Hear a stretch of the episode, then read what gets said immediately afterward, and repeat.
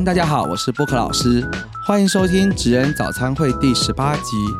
今天我请了一个很特别的来宾哦，他的职业是发型师，但是他今天不是来跟我讲他的发型的工作有多么的特别，他是来跟我们分享在另一个地方他去爬百越，帮人家去做慈善、做剪头发的故事。在这一路上，他可以看到很多不同的人生故事。那今天就来听他精彩的分享。那我们的发型师 Ivy 是不是可以跟大家先打个招呼？Hello，大家好，我是 Ivy。我们认识 Ivy 是在福伦社的一个演讲。那这个演讲呢，我就听了以后，这个他的故事跟生命历程，就觉得很感动，所以我马上就邀了 Ivy 说，你一定要来我们布克老师的频道上面，跟大家更多人一起分享，让大家听听你的故事。那首先，可不可以来跟大家说明一下，为什么大家都称呼你爬百越的发型师呢？嗯、因为我之前在嗯、发型这一块的时候，下了班都会一直去。我们在台湾的发型就是下了班都九点了，那九点以后都没有什么样的生活，就是啊、夜生活嘛，唱歌、喝酒啊什么的。但有一天呢，我的身体终于坏掉了，就是有一天我就开始一直吐，然后后来发现原来是肝指数过高，然后就住院。住院出来以后又觉得应该好了，没事，又继续再过一样的生活。三个月后又住院了。那我那时候真正意识到，哇，我的身体扣打用完了。那我就开始觉得，好，我要重新让我的身体变好。我就开始呃把烟戒掉。把不好的习惯都戒掉，然后开始想要运动。我以前是非常讨厌运动的人，然后就开始去呃瑜伽，然后游泳。但是这些我都真的觉得我好像为了运动而运动，我没有真的很爱。那我后来我就看到了爬山这个运动，我就想说，爬山到底是什么样的心情？然后我第一次就要去爬象山的时候，爬到那个六巨石，爬了一个小时都还爬不到，我都觉得说哇，怎么那么累？然后又有一天我再去的时候，我就哇发现，终于看到我想要看到的，原来爬山的风景是这么美。然后我就觉得哇，原来这个是爬山人的礼物。从此我就迷恋上了爬山，然后就开始爬了台台湾的百越，总共到现在已经爬了三十几座了。就是你每一次都会很期待上面是得到的是什么东西，然后甚至到国外富士山啊什么什么都爬这样。其实很多人在爬山都是这样子，那个在爬的时候呢，就会一直觉得哦，好辛苦，好辛苦，然后怎么都爬不完。但是，一到山顶上看到那个完全不一样的风景，又觉得心情很好。对，然后，是不是很多人都会觉得，每次爬完以后就说，我下次再也不来了？但是人家一 约，哎，又又继续马上报名。对，我觉得爬山就是它，就是你你会有一种很期待的感觉，而且这个东西是必须要靠自己的力量才能到，没有什么指示，没有什么呃绳索，什么什么那个叫做什么呃，去猫空的那个叫做什么你说缆车吗？啊？对，没有缆车这种东西，哪哪有哪哪有每个地方都有缆车可以坐？对，那个就是。就是你一定要用你自己的力量才能达到的。那我会觉得我自己很爱这样的感觉，然后就是征服了自己的一些心里的一些小声音以后，然后到达那个世界的，看到那些美景，不管是日出还是日落，你都会觉得说：天呐，我居然可以用我自己力量到达这边，然后我就爱上了这一切而，且其实台湾的山是真的很漂亮，超漂亮。因为我们应该台湾是很少数从低海拔到高海拔都有。其实那个光是山上的这个林相，你从阔叶、针叶每一种东西，它的物种是非常丰富的。是好像有很多人是特别跑来台湾爬山，因为这边可以看到很在短短的距离里面可以看到好多国家可能没办法一次看足的风景。对。对啊，然后我刚刚有听到哦，就说你一开始的爬山其实像象山，因为象山我有带小朋友去爬过，嗯，应该二三十分钟可以上去吧？你说你要爬一小时，以前我要一小时，但我现在只要十分钟，我就可以到六巨石。所以我就会心想说，我以前到底在弱什么？因为那时候不知道用什么样的力气，要怎么样用核心，怎么样怎么样去爬，会让你自己比较舒服，怎么样的呼吸，怎么样调整。那当你爬到一个程度的时候，你就会知道说，哦，原来用这种方式，然后一直不断的训练自己。然后可能你觉得不够的时候，可能就跑步。像开始要爬百越的时候会很喘，就开始做一些不同的运动，让自己的肺活量变大，这样子。哎，可是爬山归爬山啊，那问题是大部分人爬山完了以后，那跟登百越的发型师也没什么关系啊，那怎么会、怎么会变成登百越的发型师呢？嗯，是这样子的，因为我因为我从我爱上爬山以后，我的客人很多人都知道，哇，艾比你现在喜欢运动了，然后。有一些客人从国外来，像我一个新加坡客人，他就说：“你可以带我去爬你们台湾的山吗？”那因为要爬百越的话，必须要抽签什么？因为他时间很短，我就带他去花莲的大理大同，号称黑暗部落。他在泰鲁阁，因为我觉得泰鲁阁很漂亮，我就应该让外国人看到。然后爬上去的时候，爬了差不多六个小时到八个小时，到了那个地方以后，然后那里的有一个。呃，住宿家庭，因为那里有三座山，所以很多人会去那里爬山。那爬山的时候必须要住，不然会太晚。所以呢，那个姐姐煮饭的姐姐就问我说：“哎，你是做什么的？”我就跟她说我是发型师，她就一脸很惊讶，就说。可不可以帮我剪头发？那你知道我们发型师最讨厌就是下班还要帮人家剪头发。我就说我没有带剪刀，他就他就用一个很期望眼说：“我有剪刀。”然后就跑去厨房，十分钟以后拿了一把塑胶的剪刀。他说：“这个剪刀是我从山下带上来，很利，一定可以。”那我看他这么期望的眼神，我就想说：难道我？没有剪刀，我就不能做任何事了吗？所以我就说好，那我隔天去看完日出下来就帮他剪。其实他因为他们是务农的关系，他们也不是没有钱去剪，是因为他们的时间不够。他们到了山下以后还要做很多的事情，所以我在帮他剪头发也是从长剪到短，就是没有特别的发型，但是剪完他会很舒服。不然他们每天务农戴着帽子会很闷热，所以那一天我看到他们的感觉就是哇。被需要的感觉这么好，然后原来在我的人生三十年的发廊这个过程，我会觉得剪头发对我来说很简单，没想到可以让人家那么快乐。然后过了一年以后，我又再来，他看到我说：“你看我头发就一年没剪。”我就想说：“哇，真的假的？就真的很长。”然后我有一天我要去爬一座百岳，就因为天气的关系。那我就想说，那我去山上帮他们剪头发好了。我就跟他们说，我要上山三天，我就帮整个大理大同部落人全部都剪了一遍。然后我就突然觉得，哇，这种感觉很棒。所以，而且你知道我的发廊装潢差不多八百万左右嘛，在仁爱路八百到一千，高级嘛。那我现在到那个地方，我的发廊更无价，因为它的山更辽阔、更漂亮。我的发廊就是就是很大自然，就是一个椅子。然后围巾围对就可以了。那你第二次应该是带着专业剪刀了吧？没有，第一次没有带围巾，还带那个用乐色袋直接套。嗯。然后那时候年嗯七月八月那个里面全全是全部都是汗水会黏黏的嘛。但是就是就是越来越知道要带什么东西，然后就会发现说，哎，其实我做这样的事情很开心，就这样。所以很多，然后有一天我就是拍了一张照，上传一个 Instagram，然后就有一个。一个澳那个户外杂志就说可不可以采访我？我一开始以为是诈骗，因为很多诈骗嘛，就没想到他就真的来。然后他不知道用什么样抬头，就写说爬百越的发型师。那我就觉得哎还不错，然后我就还不错，对我就 就以后就用这个。对，就所以当然我说我爬百越爬三十几座而已，没有很多，所以就大概就是这样。所以。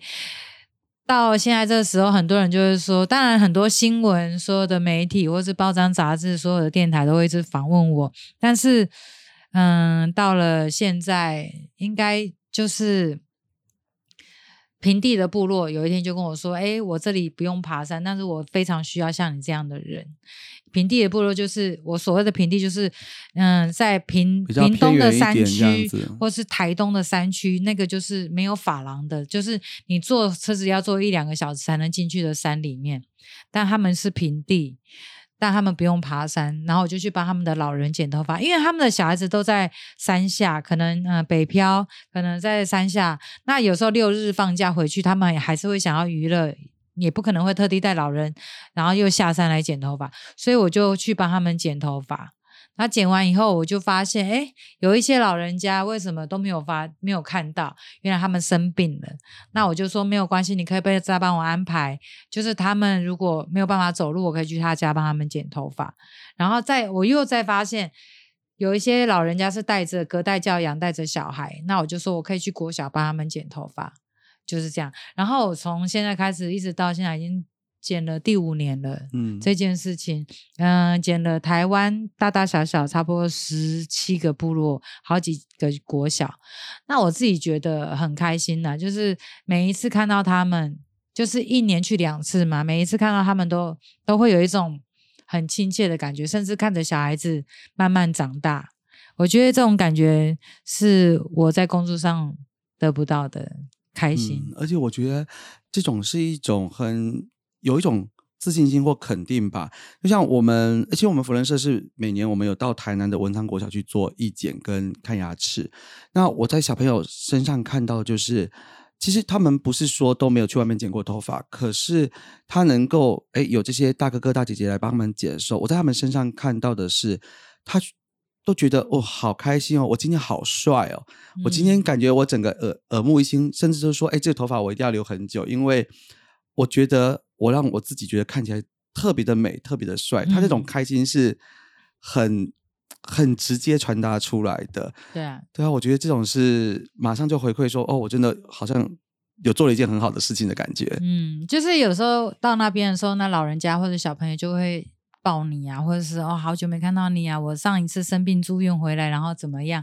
然后小朋友就会很开心说：“艾比阿姨，艾比阿姨就是一直抱，一直跟着你。”那我会觉得这种情感当然是慢慢建立起来的，所以我会觉得就是我自己很喜欢这种感觉，尤其是当嗯、很多人都问说：“你这样子都不用工作吗？你你这样子。”跑一趟那么远，要用那么多天，然后还要坐高铁转车，那你得到的是什么？其实我自己有问过我自己，我觉得就是那一刻，就是满脸皱纹的老人，他的手握着你的手，跟你说：“谢谢你来看我们这么远。”然后我很喜欢我现在的头发，好好舒服什么的。其实它就是很简单，就是只是一个微笑，一个拥抱。就你好不好，就这样子而已，没有没有什么任何的。然后我会觉得看到他们这样子很开心，我自己也会很开心。哎，对啊，你刚刚讲到说，那你这样子安排把，我听说连工作都辞掉嘛？因为原来原来你这个仁爱路这边发廊是算很高档、很高级的，嗯，那你当个店长其实是一个很不容易的。你在决定做这样的事情的时候，难道不会害怕吗？或是觉得有什么样的担忧吗？会啊，我一开始其实，在这件事情我已经做了第五年嘛，其实，在中间的过程我也很拉扯。我每一次去爬完百越，或者是去义检回来，那种很正能量的感觉，我回到山下，回到真正的现实生活，我会回不来，我会抽不回来我自己的灵魂，然后就一直留在那个山上，会看着手机的相片，然后会去联络哪个部落需要怎么样。那我当然就是有时候工作可能就会可能稍微怠慢了一点，然后我会一直拉扯我。我有时候为了这个事情，我会觉得我应该要可以做更多的事情。我觉得我好像冥冥之中好像有一种使命感，但我不知道我能做什么。我觉得老天爷一直让我曝光在很多的地方。其实不是只有我一个人做意见，其实很多人都有做意见。那为什么一直找我？我觉得是不是我也我必须要做什么？然后当然在去年发生了一些事情，就刚好我确诊了。我去永度日月潭玩，然后就确诊，然后我就发现，刚好在这个时候发生了一些事情，然后也让我的身体有一些就是确诊嘛，你就会觉得说，可能我是不是要做一些什么？那在可以出国的时候，我决定我想要出国一趟，我就想要去，嗯、我又不想要去一些那种什么日本啊那种国家，就是玩乐的国家，我想嗯要还是用我自己的力量，所以我就想要去，我最爬山人最想要去的就是圣母峰基地，就是尼泊尔，喜马拉雅山是所有爬山人的梦想清单。那这个清单是，其实，在疫情前我本来就要去了，就刚好遇遇到疫情，所以这个时候我就直接联络了我的那个朋友，他刚好又在台湾，我就直接跟他说我要爬圣母峰基地，然后还要爬嗯安纳普纳基地，然后爬完以后我是发型师，我想要留在那边一个月帮孤儿剪头发，还有帮一些穷人剪头发，免费。因为我看他都有在做这些事情，所以我就想说，因为有时候你要找一个也是在做公益的人，他才能懂。如果你找不到不对，他会很痛苦。所以我这个朋友他就说没有问题，就这样子，我们就出来见面一小时，我们就直接完成，然后回到公司，我就直接跟我的老板说我要留职停薪两个月。那我的老板就说：“你确定吗？”我就说：“就是你让我去好好找找到我自己，因为我发现我是不是没有爱了。”我的爱给不了公司的人，其实我很痛苦。我我是这么有爱的人在，然后一个很能量很强的人，但是我回到公司，我发现我没有这个能力了，我觉得很可怕。而且那个店长，我觉得那个已经不是店长，那只是一个名称而已，我也不快乐啊。然后然后讲的话也没有，就是你自己也不知道你自己在干嘛，所以我就会觉得我想要离开这个环境，让我自己先去寻找。我就这样一个人，我英文也很烂。我就这样什么都不怕，直接晚上就订了机票，就离开两个月，然后就开始，就是其实，在上飞机的那一刻，在嗯泰国机场转机，睡在机场也是我的人生第一次。从泰国机场要飞往加德满都这个字的那个飞机的时候，飞机一起飞的时候，我眼泪就流下来了，因为这个梦想一直在我的脑海里已经三年了，而且我 Google 看了很多，但是。当你要飞往那个地方，尤其是你一个人的时候，你会觉得说：“哇，真的要实现了！”这是真的吗？我现在真的对对，你会觉得说：“我现在正在这个路上。”然后再看到喜马拉雅山整个山脉，我们小时候都有读嘛，喜马拉雅山，哇！你就看到的时候，你就觉得说：“我真的到这里了。”然后到那里的时候，突然你就觉得：“哇，我真的做到了！”其实也没那么可怕嘛。为什么大家都讲说一个人出国很可怕？其实也没有那么可怕。后来我就觉得。只要你有你有多想做一件事情，你就克服掉那些恐惧。那你英文不 OK，你就 Google 嘛，就是这样。有，我刚才也要问你说，那边的那个都在讲什么样的语言？然后你说英文，可是也不见得每个人都会。那我说，那你怎么沟怎么样沟通？说那就 Google 翻译啊，反正很多时候你剪头发比一下，比手画脚也可以沟通嘛。对对对，所以就是这样子啊。然后我的想到，我们我记得我们去爬圣母峰基地要爬十四天十五天，我们两个人一个人不会中文，一个人不会英文，我们十四天都没有办法讲话，然后讲的话都很简单的英文，然后我才发现原来我都讲错了。然后 Google 翻译有离线，但是没有没有那个讯号的时候是没有办法翻译的，所以我们两个人就是很痛苦。十四天都讲不到什么话，但是我觉得这也是成就了我另外一个让我真正去感受，而且我在这十四天就是发烧，就后期就感冒，因为我们台湾没有这么冷的地方过，在那个地方其实有零下到十五度，诶我每天都睡在冰箱里面的感觉，然后上厕所那个旁边都是结冰的，然后我们台湾很少吸到这种冷空气，所以后来我就开始一直咳嗽，然后又发烧，烧烧退退，应该会觉得连肺都是冰的哈。对，然后每走一步都很喘，因为那个基定是五千三百六十四，台湾的百越最高才三九八零嘛，玉山，然后那五五三六是每走一步都是很痛苦，但是我就一直告诉我自己，我一定要做到，因为这是我。就是我一定要做到这件事情。当我做到这件事情的时候，真的是，真的就是崩溃大哭，就是觉得说，你好像，嗯，你的人生，这就是你的一个人生的清单。当然，做完这件事，你就会觉得说，我真的是，我真的做到了，就是这样。然后眼泪就是一直流。其实，现在我讲到这里的时候，我还是会，我还是会想到我每走一步那一刻，然后。我一直问我的向导说快到了没，然后他就说快到快到，然后就说为什么还没到？然后我就会到的时候就会把登山杖 丢在地下，说到底还要多久？我就我就说 how time how time，就是我我不会用英文，我只说到底要多久。然后他就跟我讲一个大石头的那个呃基地的时候，其实我看到他的时候我真的超我没有感觉，但是一站在上面的时候，我就突然觉得说哇。原来我一直 Google 的地方就是在这里，嗯，然后圣母峰就在我的上面，我居然做到了，就是台湾第一高峰的下面的基地，然后我就觉得很开心，然后又是我一个人，你没有任何人可以跟你说中文，那个是，其实我觉得爬山最痛苦的是什么？你的心灵的层面要很强。一般我们离开那种不是很舒服的环境，其实到第三天、第四天就很痛苦了。尤其是没有睡好，又冷又吃不好又什么的，你就有很会有很强想要回来的心情吗？不会，因为钱已经花了，而且我这已经踏出这一步了。对，它是我的目标，所以我第一次我就是到了那边，然后然后下山以后，其实我已经没有力气了。然后我就想很想坐直升机回来，因为我有买保险，但是我又没有高山症，我只是很累。然后我就想说，那我就看到有人在骑马，嗯，然后我就说我可以坐马车嘛，就是坐在马上面。但是其实坐马没有比较舒服诶、坐马其实还是要更更用力，一天的美金也要一百到两百，所以也没有比较便宜。但是我就是坐了三天的马。但是有的时候你会觉得，我这个二十 K 我是坐在上面，也总比你爬爬坡好。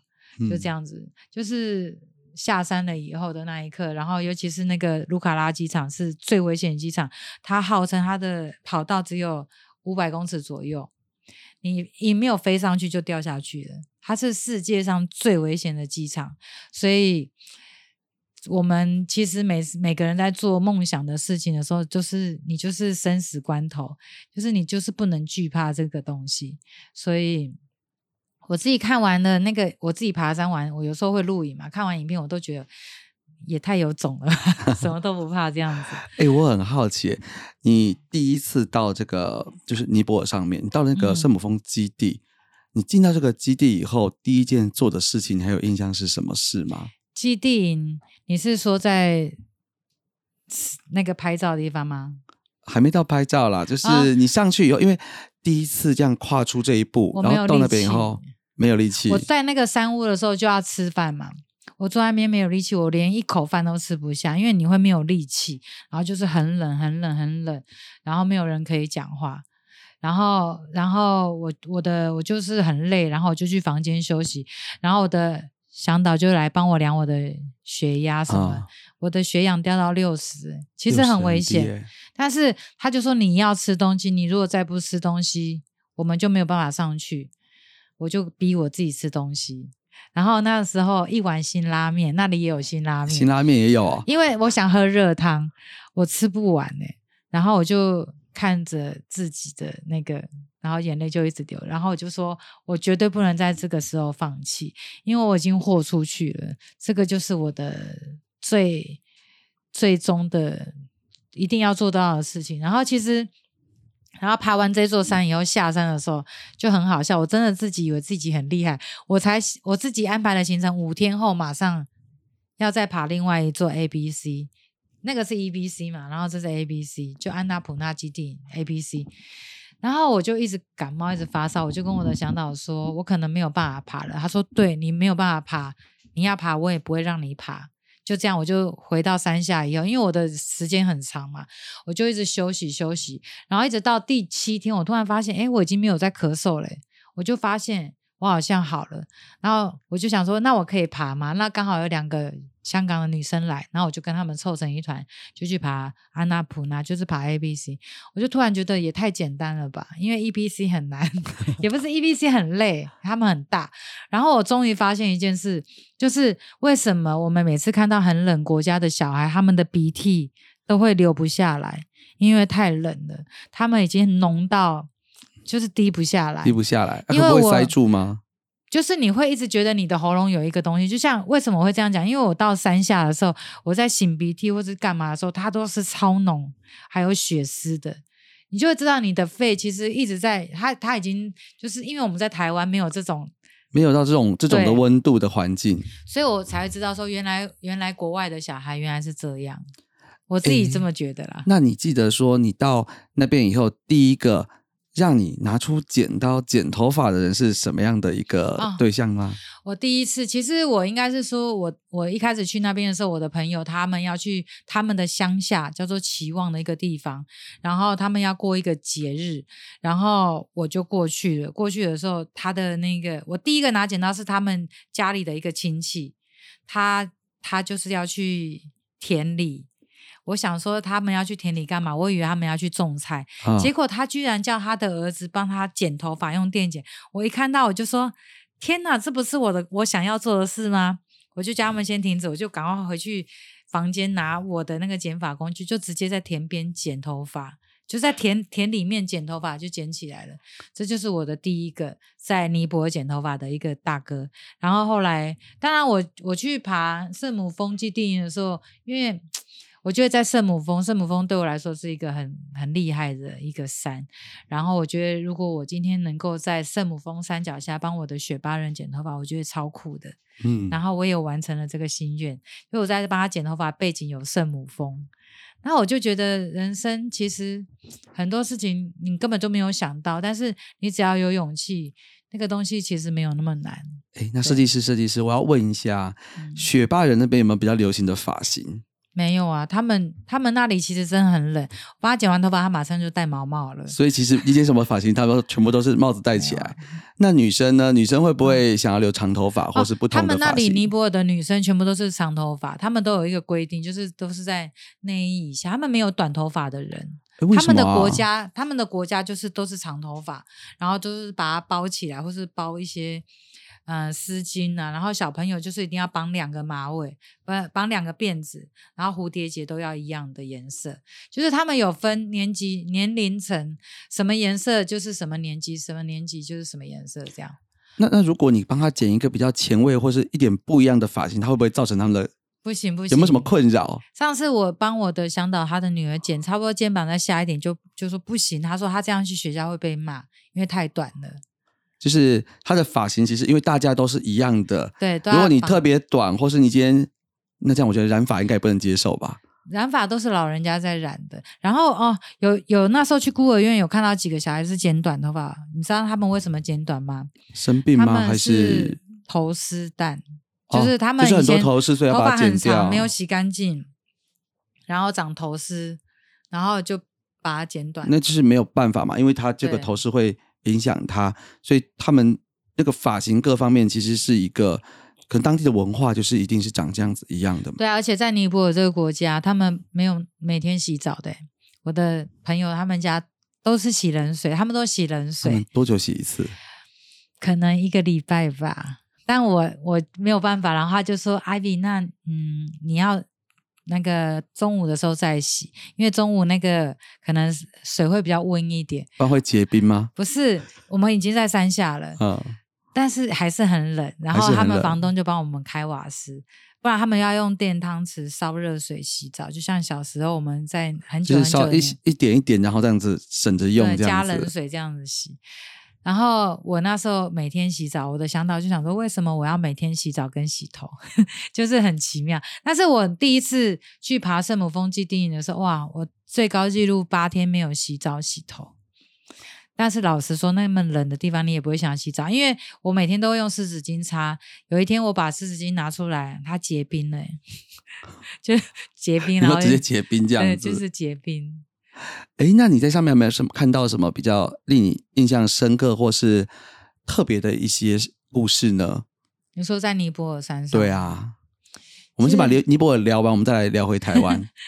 尼泊尔山上啊，我觉得尼泊尔是一个嗯，这个国家很神秘。你会觉得去到那边，你会很觉得说啊，天哪，怎么吃这样啊什么的？但你离开以后，你又会很想念这个地方，因为他们太太简单、太单纯了。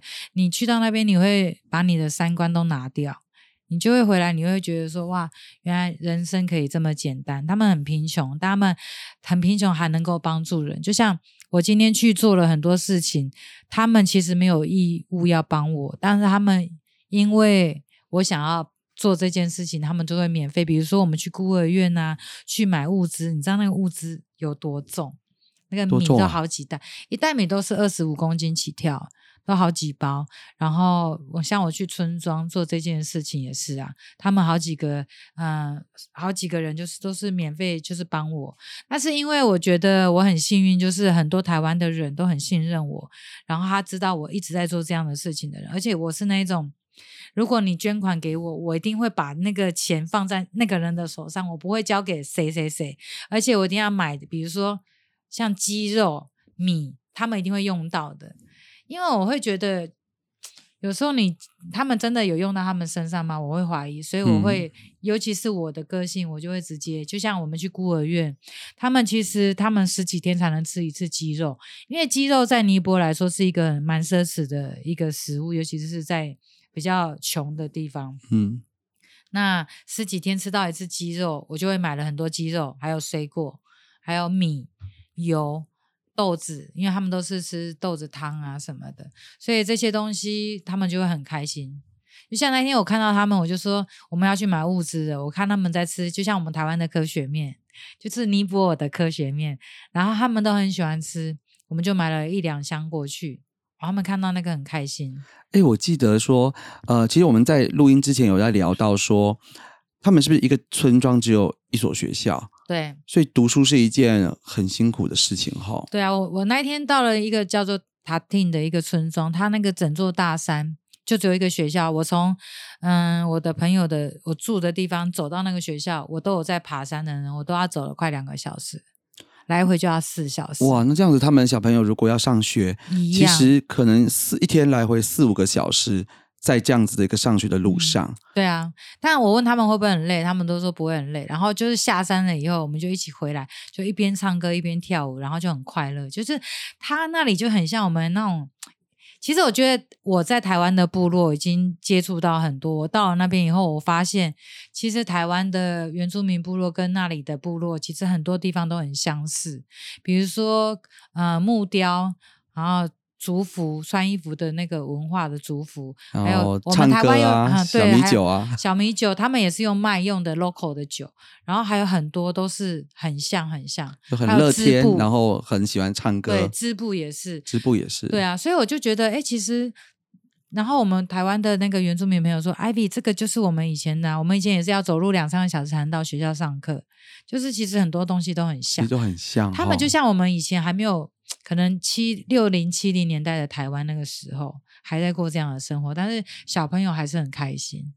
嗯，对啊，他们也不会觉得他们很贫穷，还是很快乐。那我记得你现在这这应该后来现在过去都会带一些文具过去哈。对啊，我都会带这些，因为我觉得，嗯，与其给他们一个糖果，倒不如给他一个。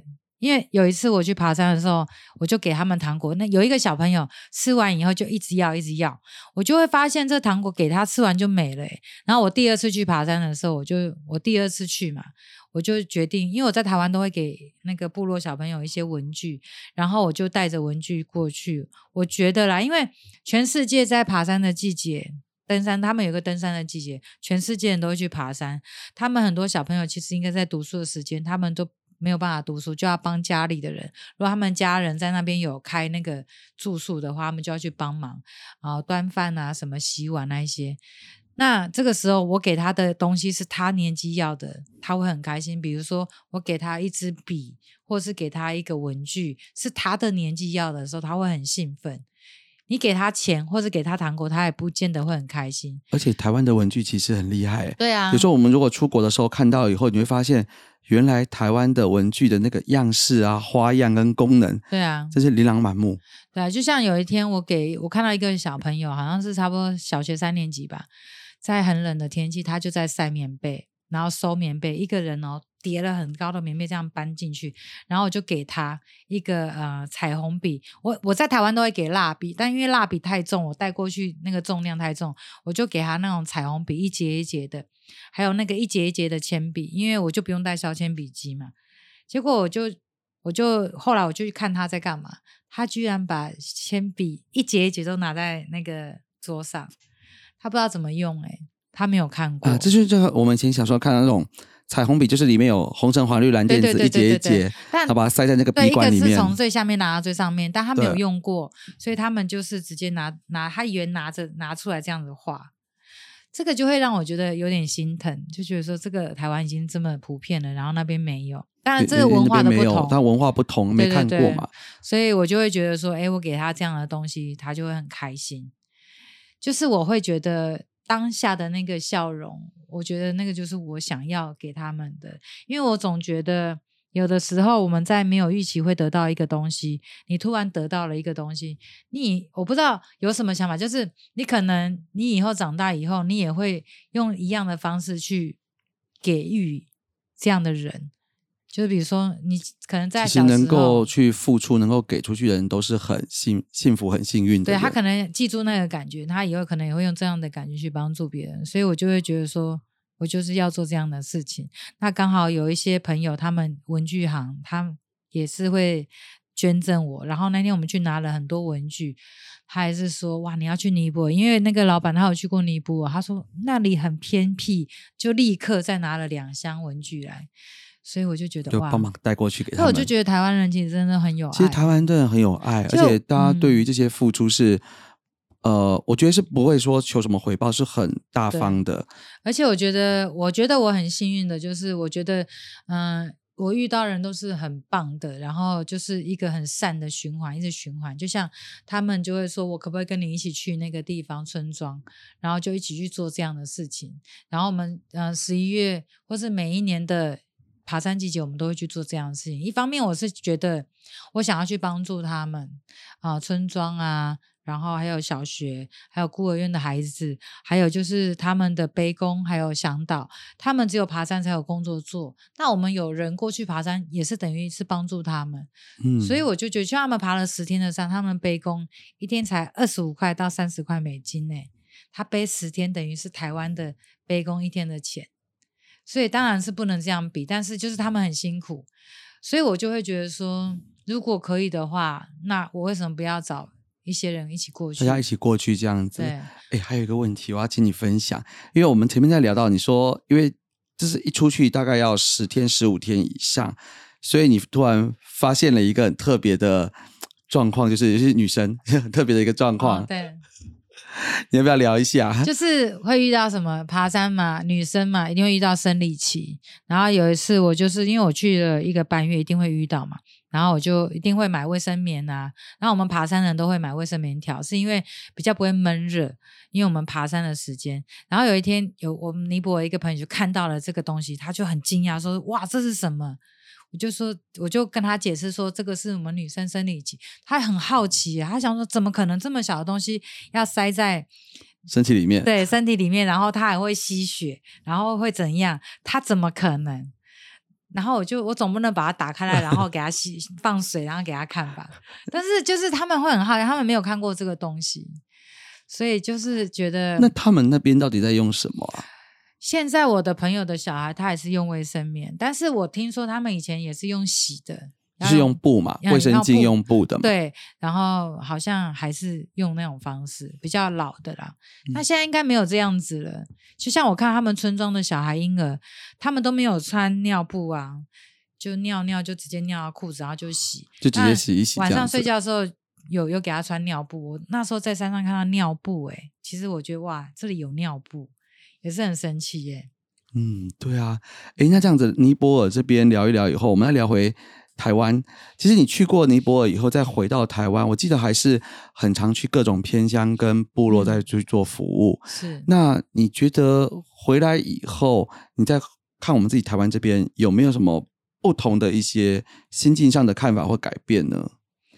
嗯，我觉得台湾就变得很幸福诶、其实我觉得我们台湾的人真的很棒，就是偏乡，其实很多的地方他们要的，其实就像人家说，有一天我的客人跟我说：“哎，你要去义检对不对？嗯，我可不可以给你钱，你帮我捐给他们？”然后我就问那个部落的老人家说那边需要什么，有一个负责人，他就跟我说不要再捐钱给我们了，我们不是那么你这样子，我们反而很多老人家很多人都不工作，我只需要你们来陪孩子聊天。我想说为什么会这样问？他说我们一直在教育小孩子要读书，要读书，以后读书才会有工作。可是他看到一些人都不用工作，那为什么他们我们还要读书？他希望能够传达，就是来去跟他们聊天，就像，哎，ivy 阿姨，你看你像 ivy 阿姨可以学剪头发，可以帮助人家剪头发，他希望能够传达这样子。当然，有的地方很偏乡，当然有捐赠也有没错，但是他们更需要的就是，嗯，可以去陪伴他们的孩子，就是像嗯国小的这个部分。我觉得这个是我自己突然意识到的，因为我那时候也觉得说，哇，真的，就像我那时候看，真的啊、他们那个娃娃都是一整袋的欸，其实这个东西方我也想分享说，我我们之前其实，在社团我们有一个慈善活动是，也是到偏乡去，我们到小小学里面去帮他做一个，他是刚好校庆啦，好，这也是一个很小嗯。学校，那我我们去帮他做一个叫做面试的一个职业面试所这样子一个摊位，因为我们会发现很多的孩子其实他需要的是一个榜样，就是他可能在这样的一个比较山区或者比较偏远的地方，他的爸爸妈妈其实可能是打零工，或是工厂，或是农夫。那他其实能接触到的职业跟看到的东西其实是不多的，那很容易会变成他以后长大觉得，那我应该就是跟我爸爸一样，只能去种田。是啊。那我们那时候去做的时候，我们去做一个设计，叫做我们问小朋友说：“你长大想要做什么职业？”那我们要考你两个问题哦，说你要读什么科目，或你要会什么，那你以后才可以做这个职业。其实有有种也是我们告诉他说，其实你你要对你未来有更大的想象。所以那时候我记得我印印象很深刻的是，很多小朋友过来，他们会讲的职业范围叫做警察，嗯，还有老师、军人，对，然后当然还有就是跟爸爸一样是农人或工人，嗯，那另外他能够讲的东西就是我要当 YouTuber。因为会看网络嘛，然后我要当 YouTuber，那个就是一个看起来最厉害的职业。对，其他的职业其实他们基本上是没有任何的概念或认识的。那我们其实后来我们也是尽量去找一些，比如说他们学校毕业的一些，他可能去做像发型师啊，或像我自己做室内设计、室内装潢啊，或者是其他行业的，回来跟他们分大哥哥大姐姐分享一下，说其实你们长大的选择有更多。那我觉得这是一个很重要的讯息的传达，让他发现说他未来的选择是宽的。对，那我们也借由像这样子的一个呃活动，告诉他说：，哎，你如果以后要当老师，那你的数学要学得很好哦。你现在会不会背九九乘法表？你会不会什么？那如果你今天你想要当呃 YouTuber。哎，那你是不是要很会拍照？那你要不要练习怎么样拍照拍得漂漂亮亮的？除了当 YouTube 之外，你拍照拍得好，说不定你以后还可以去帮人家当摄影师哦。就是我们其实是希望让国小可能三四年级的小朋友认识到说，我的未来有很多种。那我我觉得这个其实是一个可以带给他们的这个帮助。但是我们有时候也会呃跟大家聊聊说，其实我们。有时候一年只去一次，其实对于他们来说，我我我有听到一个说法，就是有时候有些偏向的小朋友会觉得这些大哥哥大姐姐都很讨厌，每次一年来好开心，都是带好多东西来陪我玩，然后我都说下次什么时候会陪我，他们都说会啊，我们都会再来陪你啊，但是永远都不会再回来了。其实这个反而让有些偏向孩子有一种失落感，他会觉得。你们大人都骗人啊！对啊，所以我每一次去的时候，他们就是说：“哇，你又来了。”然后我都会跟他们说：“等到很冷很冷的时候，我就会来喽。”然后他们就说：“哇，姐阿姨阿姨你来了来了。”然后夏天很热很热的时候，我就来了，就是就是说到做到。所以我每一次，嗯，从国外回来或者什么的，我一定会做这。这一件事就是把每个部落都剪完，就像我这次十一月要飞去尼泊尔啊，一个半月左右的时间。我在这前几个月，我就是去把十七个部落都剪完。就像我下礼拜我还要再上山，还要再去花莲剪一些部落。我会觉得这是一种，他们也没有一定要我做，但是你就会觉得这是一个不用说的承诺，就是就是一种默契。所以我会觉得，嗯。就是你要先让自己，就是让你自己，就是，嗯，你对人家怎么样，人家就会怎么对你啊。其实老实说就是这样，部落的人你不用太多，就像原那个尼泊尔也是一样，就是你怎么对他们，他们就怎么对你。就是人回到最终的一点，就是在做这些事情，就是你你做了什么，大家都看得出。其实就好像一个善的种子。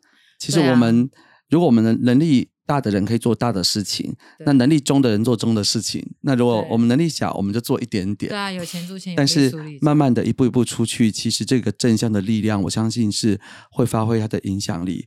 而且听说也越来越多人会跟着你一起出去做服务哈。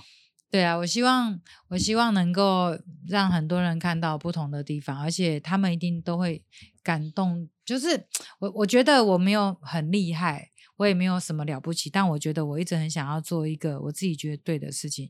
就当我把台湾的国旗，或是你在写上“台湾”这个字的时候，你会很骄傲，你是台湾人，因为你不是只是写你的名字。就像你在捐钱或是捐什么，你要写你的名字，是写 T A I W A N 这个英文字的时候，你会觉得哇，超就是你会觉得很骄傲。你是写国家哦，你不是写你名字，嗯，所以我会觉得这个东西就是我会很以我是台湾人为荣。为一个很为荣，对啊尤其像我们有时候去国外，能够看到我们自己的台湾啊，我们中华民国这样这个红色的国旗，其实啊真的会很感动。然后就是他们都会说 Where are you from？我就说台湾，他们不知道台湾在哪里。然后到最后他们看到了我以后，就让他们知道说台湾就是这样的人，然后国旗就是长这样的颜色，然后我们就是台湾人。所以他们用着不标准的国语说“谢谢台湾”这个字的时候，其实很感动，就是很开心呐、我觉得很开心，我能够做这样的事。那当然，我也很希望，就是很多朋友，如果你们也想要做这样的事情，都可以，我们可以一起去做，因为其实它没有很难，就是跨出那一步而已。对，哇，那今天真的是很谢谢艾薇给我们这么精彩的分享。诶，在时间的最后这一段呢、我我记得我们其实原本我约艾薇来聊的时候，他就说：“诶，我想要问一下那个 YouTube 频道要怎么样来开设？诶，为什么想要开设一个 YouTube 频道？嗯，应该是说我想要记录一些，嗯，我自己想要做的事情，比如说我想要让人家看看那个国家的一些不同的，除了爬山山很漂亮之外，然后想要记录一些，嗯，很多人看不到的，比如说，嗯，像我们去尼泊尔爬山，那可能只是山，那我想要进入就是他们一些呃部落村庄，他们怎么样吃饭，他们去哪里做什么，一些就是记录我一些我平常在做的事情。哎，那我们是非常期待哎，而且我觉得 第一个是让我觉得受宠若惊，就是哎，艾薇还跟我们来问一下，我们跟阿汉怎么样来做频道，真的觉得对非常的因为其实我一。一开始我觉得说我不是 YouTube，我没有要靠这个啊，但是后来我觉得说，就像就像你好像是在帮助人，让人家更认识这些世界的人，那我就觉得说，那为什么不要？对，对，而且我觉得很多时候我们都是听说听说，其实这个世界上有很多不同的状况，我们都是知嗯道的，嗯但是问题是它离我们好遥远，好遥远。如果我们不能让我们去看到、去见到，甚至说我们跨出一步，让我们真正的第一线去见面跟服务到的话，其实那一种感动跟接触是，我我觉得是不一样的。那其实想要更了解我们 Ivy 他在这个爬百越的过程跟他的记录，其实网络上是很很多相关的报道可以去找到，欢迎大家多多的了解。那更期待的就是，是不是你十一、十二月爬完山回来以后，我们明年可以看到你的 YouTube 频道？希望我希望可以，还有有这个 YouTube 频道的时候，再我们带大家来一起分享一下。可以啊，可以先看我的抖音有一些简单的影片，好好好因为那个影片比较简单。好，今天非常谢谢 Ivy 来我们节目。那谢谢大家谢谢大家。那如果大家对于有更想要知道的一些主题，都欢迎在底下留言给我们。那有什么很想要多多了解 Ivy 事情，也可以在底下留言哦。那让我们下次见，拜拜。拜拜。